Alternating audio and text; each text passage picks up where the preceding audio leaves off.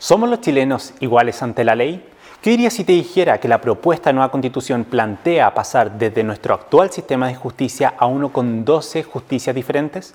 La propuesta de nueva constitución, que será votada en septiembre, plantea transitar desde un poder judicial unificado a múltiples sistemas de justicia que coexistirán y funcionarán en paralelo en nuestro país, consagrando un total de 12 sistemas de justicia diferentes.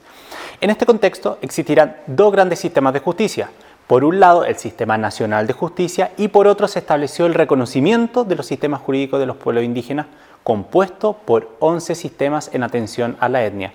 ¿Cuáles serán esos sistemas? El mapuche, el aymara, el coya, el chango, el yagán, entre otros. Sin embargo, no existe ni un capítulo ni un epígrafe que regule los sistemas de justicia indígenas, sino algunas normas breves que lo refieren.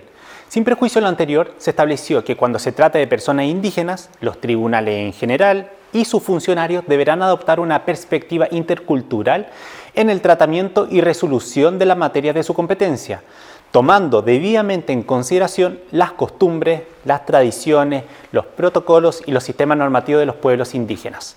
Por otro lado, preocupa la delimitación de materia, puesto que los sistemas jurídicos indígenas podrán conocer de la totalidad de ellas, es decir, materias civiles, ambientales, de familia y penales, así como el hecho que no se delimita su aplicación solo a quienes pertenezcan a esa etnia.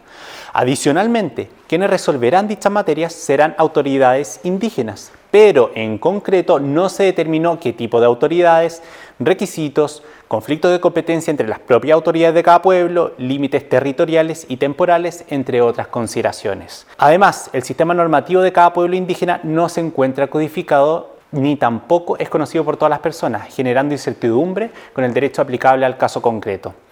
Así, al parecer, no habrá un sistema de justicia único para todos los chilenos.